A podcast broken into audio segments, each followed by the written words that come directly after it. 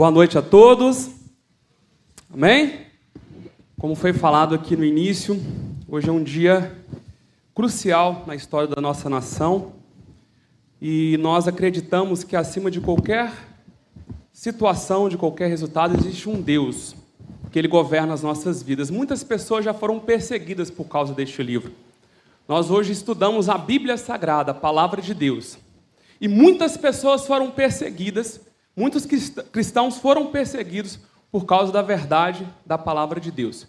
Só que existiram homens fortes, homens destemidos, homens que estavam preparados para viver qualquer situação em prol da palavra de Deus. Nós temos pessoas aqui nessa noite assim também, não temos?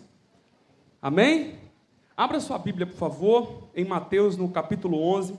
Eu quero compartilhar com vocês nessa noite uma mensagem que Deus colocou no meu coração já há algum tempo e que ela possa falar com você e que você possa sair daqui fortalecido, edificado, que essa palavra possa trazer vida ao seu coração. Amém? Você crê que a palavra de Deus ela produz vida em nós? Ela é viva, ela é verdadeira, ela é eficaz, essa palavra um dia ela transformou a minha história.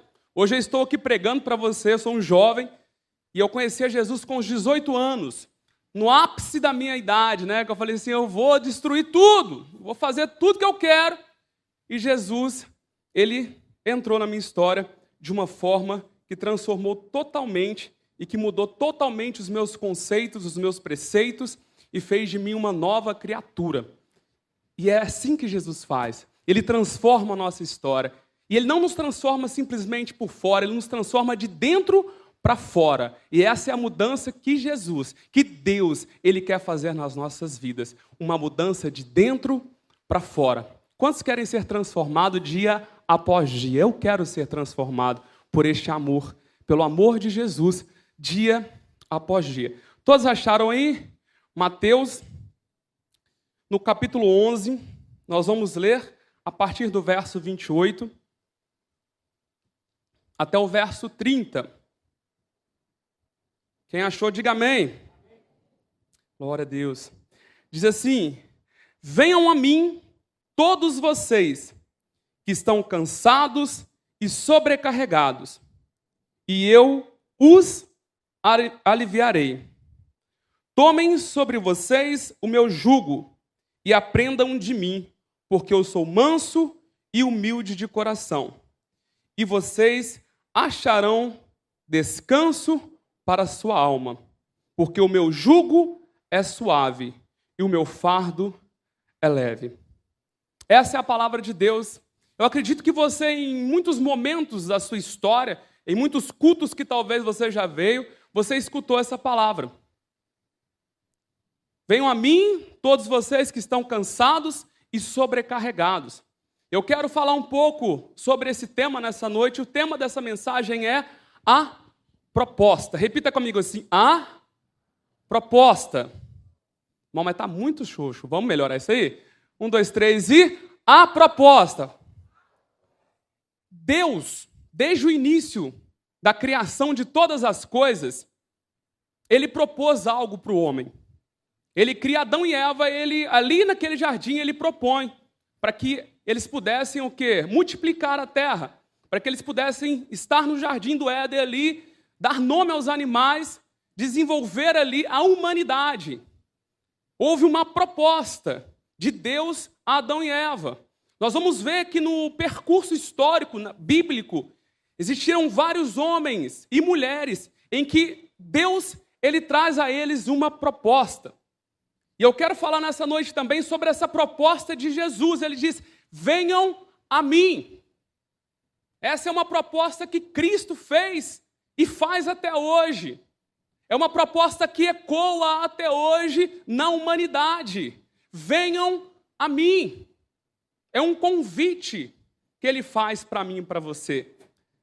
Só que Jesus ele faz esse convite, mas ele traz diferentes situações também da nossa vida, no cotidiano, porque ele conhece totalmente o homem. Eu falo que todas as palavras que Jesus trouxe, tudo que ele falou, tudo que ele ensinou, havia um propósito, havia um porquê, houve um sentido. No Sermão do Monte, um sermão a partir de Mateus, no capítulo 5. Jesus ele traz diferentes verdades, ou ele vem ressignificar algumas coisas sobre a vida daqueles homens naquele tempo, sobre os judeus, sobre os princípios. E Jesus, quando ele vem ali trazendo essas verdades, tudo que ele fala tem um propósito. E assim também é a verdade das Escrituras até hoje para as nossas vidas. Existe um propósito. Por isso que diz que a palavra ela é viva. Por que, que ela é viva? Porque ela serve para qualquer momento da nossa vida e da nossa história. Então Jesus, ele faz uma proposta a esses homens. E o significado da palavra proposta no dicionário quer dizer ação de propor, condição que se propõe a fim de chegar a um acordo. Oferecimento, projeto. Quando Jesus ele faz essa proposta, ali, quando ele estava pregando e traz essa verdade, aqueles homens, venham a mim, vocês que estão cansados e sobrecarregados, pois eu vos aliviarei. O povo de Israel, quando Jesus está falando isso, não é à toa, ele está falando porque, quando a gente vai estudar as Escrituras e a gente vai ver várias vezes Jesus falando para os fariseus, porque os fariseus normalmente eles queriam fazer o quê? Colocar fardos. Eles viviam uma religiosidade, por isso que Jesus fala: vocês me adoram com os seus lábios, mas o seu coração está longe de mim. E até hoje muitas pessoas vivem isso. Adoram ao Senhor com lindos louvores na igreja, mas o coração está longe de Deus. Independentemente do que você canta, se o seu coração não estiver próximo de Deus, pode ser a música mais linda que você vai cantar. Sua voz pode ser a mais linda de todas. A minha voz, gente, é terrível. Imagina alguém cantar mal. Quando Deus me fez, ele falou assim: meu filho, nessa fila de cantar você não vai passar. Né? Até o chuveiro canta, queima na hora que eu estou cantando. Né? De tão ruim que é. E nós temos essa proposta de Jesus na nossa vida.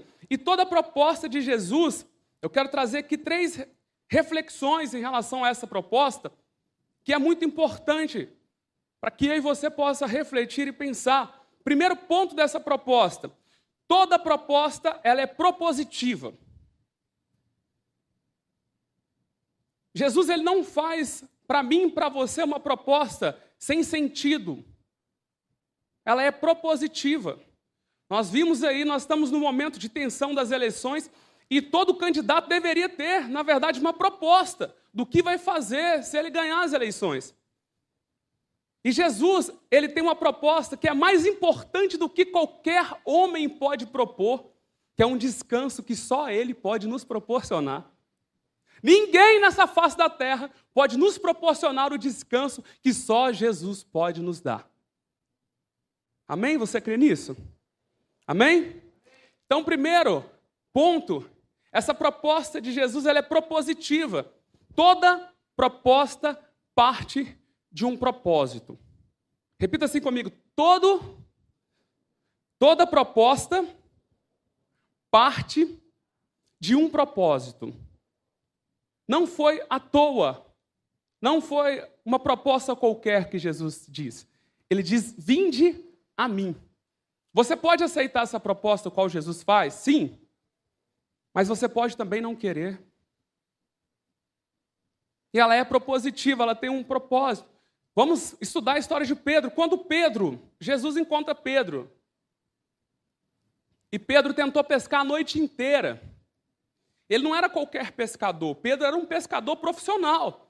Ele sabia pescar, ele sabia um horário melhor. Um pescador profissional, ele sabe a hora que ele vai, como que ele vai lançar as redes, em qual lugar tem mais peixes, o dia que está bom, o dia que a maré está mais alta, o dia que a maré está mais baixa. Um pescador profissional, ele sabe de tudo.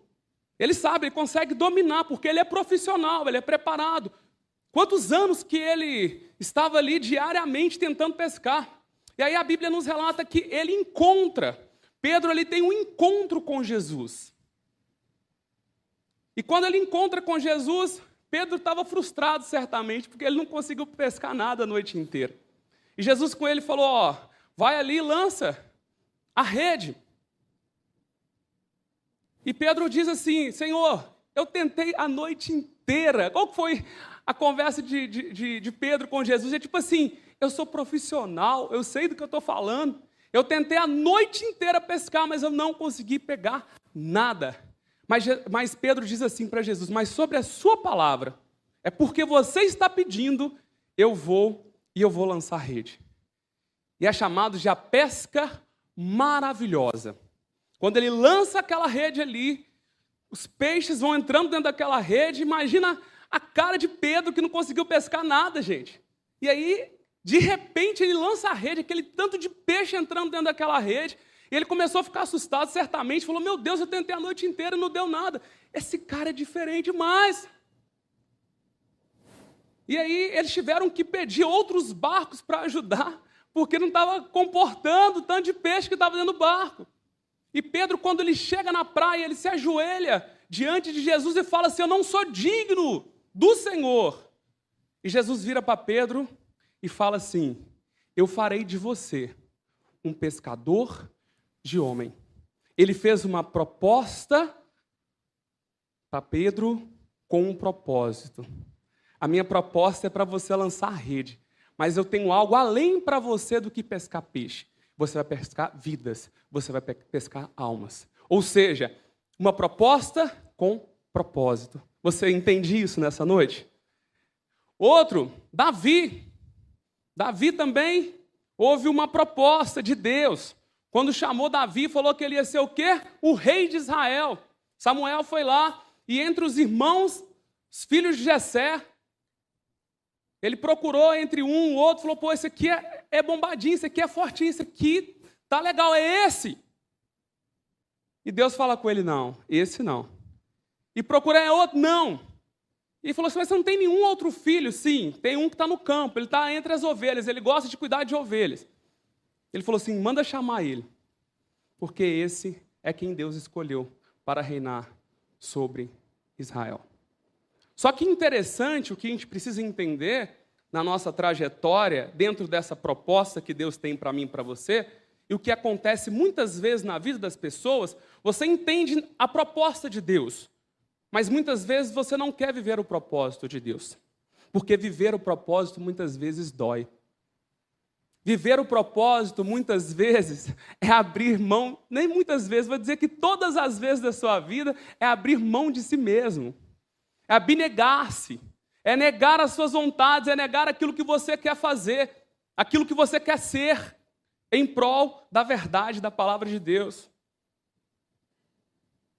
E Davi, ele foi ali consagrado rei, mas houve no percurso até chegar ao reinado muitas provações, muitas dificuldades.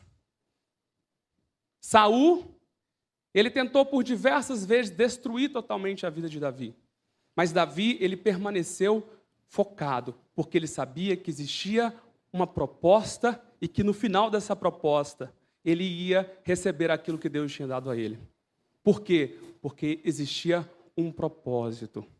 Não esqueça disso nessa noite, guarda isso no seu coração. Eu não sei o que você está passando na sua história, na sua caminhada, Muitas vezes a gente acha que alguém vai ganhar as eleições e que uh, o mundo vai acabar. Não! Eu quero dizer para você nessa, vida, nessa noite que quem governa a nossa vida é o Senhor dos Exércitos. Ninguém pode destruir aquilo que o nosso Deus faz. Existe um propósito, é propositivo. Tudo que nós vamos viver é um propósito de Deus para as nossas vidas neste tempo. E nós não vamos abrir mão daquilo que Deus tem para fazer nas nossas vidas. Nós vamos caminhar. Nós vamos prosseguir. Aconteça o que acontecer, porque nós servimos ao Deus dos exércitos, o Deus Todo-Poderoso. Você crê nisso nessa noite? Que você serve o Deus Todo-Poderoso? Paulo, ele era Saulo, ele perseguia os cristãos, ele perseguia pessoas que falavam de Jesus, e a palavra vai nos mostrar que no meio do caminho ali, num trajeto, ele ia pegar cartas para tentar prender os cristãos. E ele tem uma experiência com Jesus. Ele começa a entender essa proposta. Só que para isso ele viveu muitas coisas. E nessa caminhada, nessa trajetória das nossas vidas, nós precisamos entender isso. Você acredita que Deus ele tem um propósito na sua vida para cumprir? Amém? Eu creio nisso. João 15, 16, coloca aqui para mim, por favor. João 15, 16. Olha o que a palavra nos diz que é tão maravilhoso para as nossas vidas, que é tão importante que eu e você possam entender nessa noite. Não fostes vós que me escolhestes a mim, pelo contrário, eu vos escolhi a vós. Amém? Você crê nisso? Não foi nós, mas foi Ele que nos escolheu. Ele me escolheu, Ele te escolheu, desde o ventre da sua mãe, na concepção ali, desde o processo em que você estava sendo gerado. Deus já te conhecia pelo nome. Ele já tinha um propósito na sua vida. Ele nos escolheu, Ele nos chamou. Isso foi o que? Um propósito. E qual que é a proposta dele para mim, para você? Que hoje nós já temos uma idade da razão. Hoje nós já conseguimos compreender o sacrifício de Jesus, o que ele fez. E a partir do entendimento do sacrifício de Jesus, nós optamos a caminhar com ele, a prosseguir no caminho com ele. Segunda parte, a proposta, o segundo tópico aí. O primeiro, a proposta é propositiva. Segundo, a proposta é eletiva. Nós somos eleitos por Deus. Você foi eleito por Deus? Amém? Nós somos eleitos por Deus. Em Tessalonicenses 1,4 diz assim: Sabendo, amados irmãos, que a vossa eleição é de Deus. A vossa eleição é de Deus. Ele nos elegeu, ele nos chamou como filhos amados. Nós somos filhos amados de Deus. Então há uma diferença entre eleição e seleção. O que é um processo seletivo? Um processo seletivo é quando alguém vai para uma empresa e ela precisa demonstrar que ela tem um curso superior, que ela tem uma pós-graduação, que ela tem é, habilidades, destreza, conhecimento para exercer ou para vivenciar um cargo. Só que a eleição de Deus comigo e com você ela não é seletiva. Como assim, pastor? Ela não é seletiva no sentido que nós não merecíamos ser salvos. Porque nós somos pecadores, porque nós pecamos, porque nós erramos. Se fosse por seleção, deixa eu selecionar aqui quem é o melhor, quem que é o mais bonitinho, quem que Acabou para gente, porque nós somos pecadores. Nós falhamos todos os dias, nós pisamos na bola todos os dias, nós erramos, sempre. E quando nós entendemos que nós somos eleitos por Deus, nós compreendemos que nós não somos merecedores, é pela graça de Deus. Um favor imerecido. Por isso nós somos eleitos por Ele. É um favor imerecido. Nós não merecíamos, mas nós recebemos através de Jesus Cristo, que se entregou totalmente por mim e por você na cruz do Calvário. Ele se entregou por nós mesmo ainda sendo pecadores. Mesmo com, com as nossas falhas, mesmo com as nossas imperfeições, ainda assim Ele nos amou e se entregou por nós e deu o Filho dele por nós, sendo pecadores. Amém? Glória a Deus por isso. Você, você entende que você é eleito de Deus e que Deus nos ama e que isso nos basta? Por isso que a palavra de Deus fala que o amor de Deus nos constrange. Sabe por que, que o amor de Deus nos constrange? É porque quando a gente olha para si, quando a gente olha para dentro de nós, a gente vê que a gente é um trapo de imundice. A gente vê que a gente não merece graça, a gente não merece perdão, mas mesmo assim Ele nos ama. Esse é o amor de Deus, que é o amor que nos constrange. Sabe o que é um constrangimento? Constrangimento é quando alguém, você pisa na bola com alguém feio. Você já teve essa experiência? Você pisa feio com aquela pessoa na bola, e quando você chega perto da pessoa, ela vem e sorri para você. Você fica constrangido com isso, você fala assim: gente, essa pessoa era para estar tá me atacando, era para ela estar tá me xingando, mas ela está sorrindo para mim. E assim também é o amor de Deus que nos constrange, porque era a ira de Deus que nós merecíamos, mas nós recebemos o amor nós recebemos a redenção, nós recebemos o perdão dos nossos pecados. E por isso nós temos vida e vida em abundância. Simplesmente por isso. Então, ela também é eletiva. Mas tem um ponto que é muito importante a gente entender. Além de eletiva, também essa proposta, ela é optativa. Ou seja, vinde a mim é uma proposta de refúgio e cuidado proveniente de uma escolha. Vinde a mim, ela é optativa. Não tem como ninguém escolher para você servir a Deus a não ser você mesmo. Ninguém pode vir adorar a Deus para você a não ser você mesmo. Eu sou personal trainer e muitos alunos falam comigo assim: Nando, meu sonho era você malhar para mim e eu perder as gorduras. Ou eu ganhar massa magra. Falo com ele, meu filho, isso não tem como. Você vai ter que se virar e fazer atividade física. Porque não tem como você, alguém fazer por você aquilo que só você pode fazer. E também assim é a nossa trajetória, a nossa caminhada. Ninguém pode orar por você, ninguém pode ler a Bíblia por você, ninguém pode vir à igreja por você. Essa é uma ação sua entre você e Deus. É optativo. Jesus ele se encontra com um jovem, a Bíblia vai citar como um jovem rico. E esse jovem chega para Jesus e fala assim: Bom mestre. E Jesus já dá uma nele que fala assim: Bom, somente Deus. E ele fala para Jesus assim: Como que eu faço para conseguir herdar a vida eterna? E Jesus fala com ele os preceitos ou os princípios fundamentais. Né? Sirva a Deus, faça, né, obedeça seu pai e sua mãe. Passou os princípios elementares ali. E o jovem encheu-se de alegria e falou assim: ó, tudo isso eu tenho feito desde a minha juventude, desde a minha mocidade. E aí Jesus vira para aquele jovem e fala assim: é, que legal, você é muito bom. Você é show de bola, mas faz uma coisa: vende tudo que você tem, os bens que você tem, dá para os pobres e vem comigo. E aí a Bíblia fala que aquele jovem ele sai envergonhado. Opção. Seguir Jesus é uma opção. Aquele jovem, Jesus foi na, na ferida dele. E muitas vezes ele vai naquela área da nossa vida que é a, área que é preciso ser transformada. Eu não sei qual área que Deus está falando com você nessa noite, mas talvez essa mensagem que está falando aqui é algo que Deus quer tratar com você na sua vida. É algo que você precisa mudar na sua caminhada, na sua trajetória, e isso é uma opção sua. Ninguém pode mudar por você a não ser você mesmo. Amém? Você entende isso? A proposta de Jesus subentende-se que existem outras possibilidades de caminho. Ele diz em João 14, 6: Eu sou o caminho, a verdade e a vida. Ninguém vem ao Pai a não ser por mim. Você tem outras opções, você tem outros caminhos.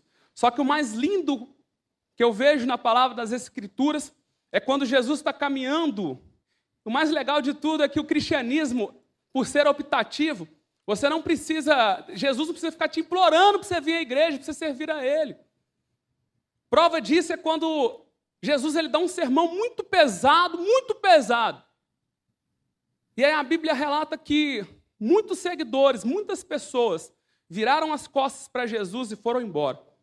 E Jesus levanta e diz assim: aqui com os discípulos, vocês também querem ir com eles? ou seja, você tem a opção, meu amigo, de me servir, de seguir comigo ou não. E Pedro se levanta e diz uma das coisas mais lindas de todas: Para onde eu irei, Senhor, se só tu tens as palavras de vida eterna. Para onde eu vou? Qual é o caminho que eu vou buscar? Qual é a direção que eu vou focar minha vida? Se só o Senhor tem as palavras de vida eterna, ou seja, você é o caminho, a verdade e a vida. E quando nós entendemos isso, nós sabemos que nós, a nossa eleição ou essa proposta qual Jesus nos faz, nós podemos escolher.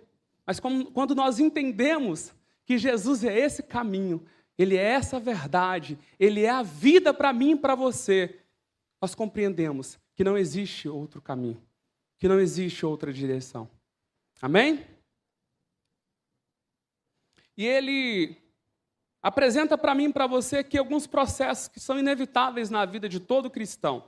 Quando eu me converti, muitas pessoas falaram para mim assim: Nando, você está vivendo o primeiro amor.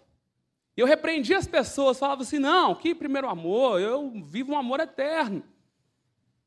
Mas na caminhada nós vivemos muitas situações que nós nunca esperávamos viver. Nós passamos por situações que nós nunca pensávamos que, dever, que iríamos viver na nossa caminhada, na nossa trajetória. E em muitos momentos eu me senti cansado. Em muitos momentos eu me senti desanimado, com vontade de largar tudo, de chutar o balde, de desistir, de parar no caminho, de voltar atrás, de retroceder. Mas eu lembro que a palavra de Deus, que diz que aquele que põe a mão no arado e volta atrás, não é digno do Senhor. Nós vamos cansar.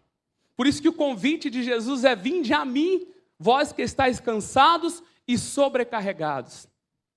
Nós vamos cansar na caminhada. Vão ter dias que a gente vai olhar, vai falar, nós vamos falar assim: será que é para continuar? Será que é para prosseguir? Para onde que eu vou? Muitas vezes nós nos sentimos perdidos na caminhada. Muitas vezes nós não sabemos para onde ir.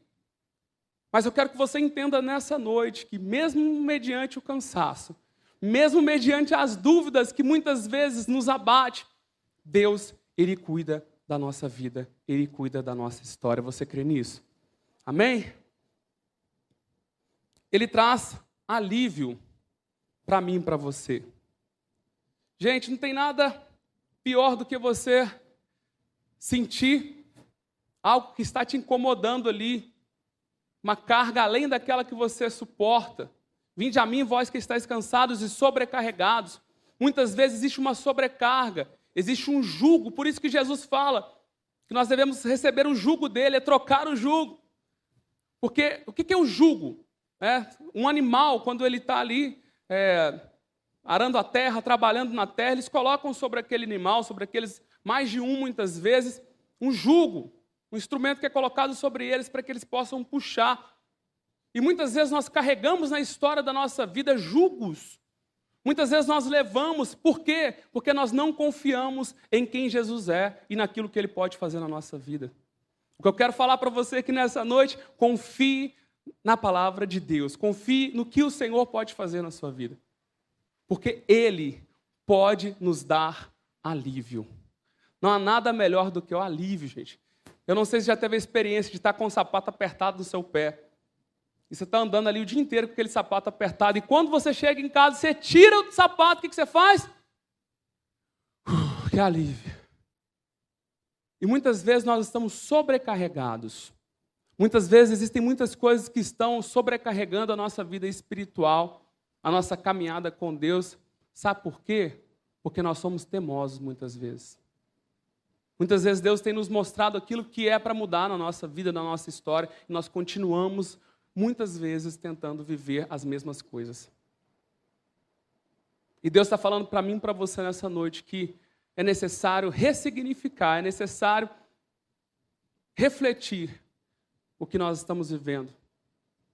Ele faz um convite. Mas dentro desse convite, eles nos chamam para fazer uma reflexão. Nenhum convite de Jesus ele é simplesmente um convite aleatório, mas existe um propósito. E eu quero fechar com Isaías, no capítulo 40, versos 30 e 31. Diz assim: Até os jovens se cansam e ficam exaustos. Os moços tropeçam e caem, mas aqueles que esperam no Senhor renovam as suas forças. Vão ao alto como a, como a águia, correm e não ficam exaustos, andam e não se cansam. Eu quero dizer para você nessa noite, aqueles que esperam no Senhor, não aqueles que esperam na política, não aqueles que esperam no patrão, não aqueles que esperam em alguém que pode mudar a sua história de vida, mas aqueles que esperam no Senhor renovarão as suas forças.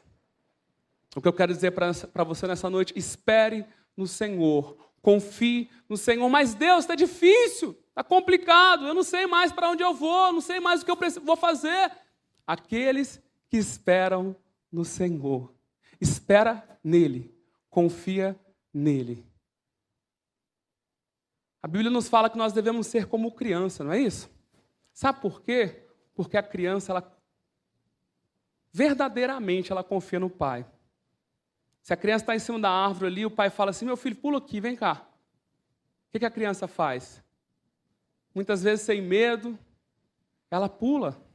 Mas por quê? Porque ela confia no pai que vai segurar ela. Mas muitas vezes eu e você, nós não temos confiado totalmente em Deus. Nós não temos colocado a nossa confiança em quem realmente nós precisamos colocar. Eu falo que muitas vezes Deus ele age na nossa vida os 47 do segundo tempo. Sabe por quê? Porque ele deixa que eu e você, muitas vezes nós vamos tentando, tentando, tentando, e aí quando você perde as suas forças, você não consegue mais, aí você vai e fala assim: agora não dá. 47 segundo tempo, já está tudo difícil, não dá. Aí Deus entra com a provisão, porque você entendeu que você não é capaz de fazer, mas que Ele é capaz de fazer na sua vida. E quando você compreende isso, você consegue viver os propósitos de Deus.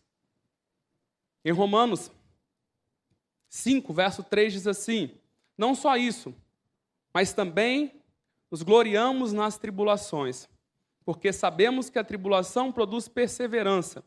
A perseverança, um caráter aprovado, e o caráter aprovado, esperança. Que possamos ter esperança. Que possamos ter perseverança diante das tribulações. Que quando nós somos perseverantes mediante as tribulações, aí sim que o nosso caráter ele vai ser aprovado diante de Deus. Aí sim, nós podemos falar: combati o bom combate. Eu não tinha forças mais, mas eu fui. Eu não tinha mais como continuar, mas eu continuei. Eu prossegui, porque eu confiei que o Senhor vive. O nosso redentor vive. Pode dizer para você nessa noite, não fica triste com o resultado de eleição, porque o nosso redentor ele vive. E acima de qualquer poder, acima de qualquer autoridade governamental, existe um Deus que governa as nossas vidas. Existe um Deus que direciona os nossos passos.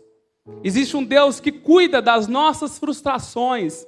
Existe um Deus que conhece inteiramente o nosso coração. Ninguém te conhece tão bem como o Senhor.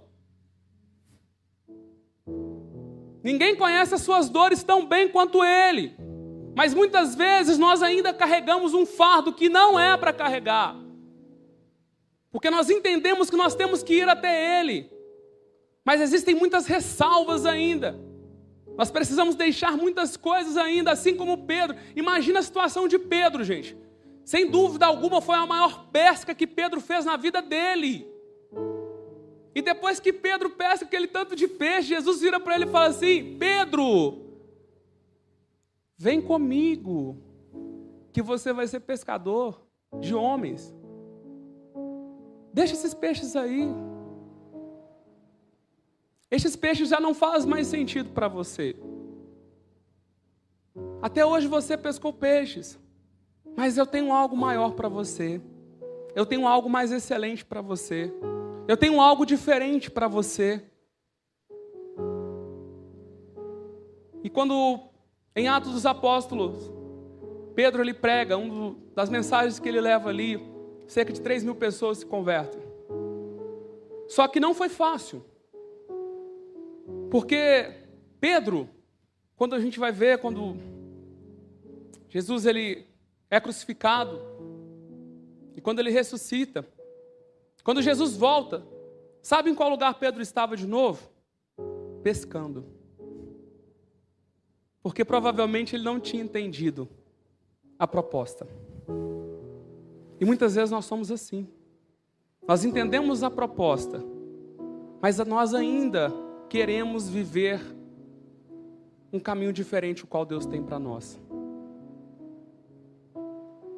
No início, Jesus falou com ele: Vou fazer pescador, você pescador de homens. Jesus andou com ele por três anos, pregando salvando, curando pessoas.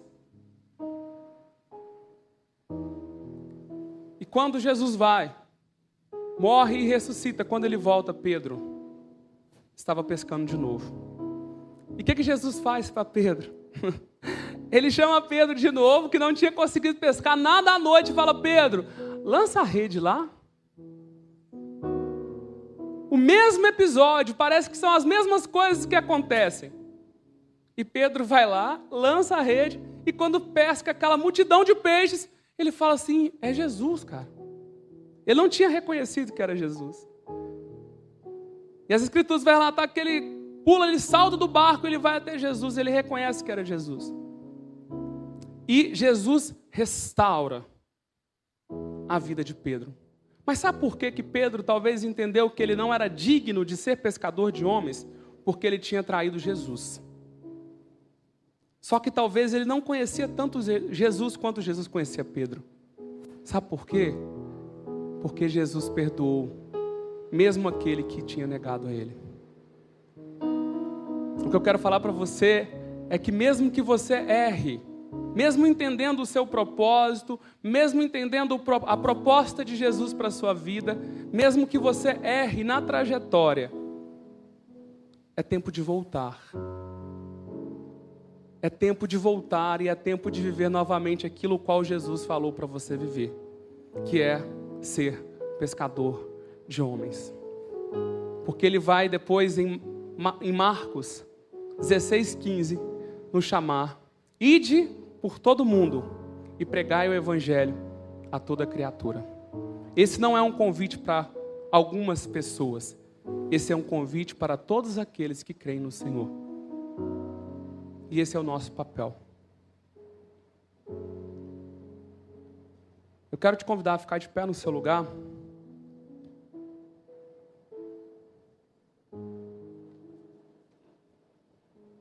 Feche seus olhos.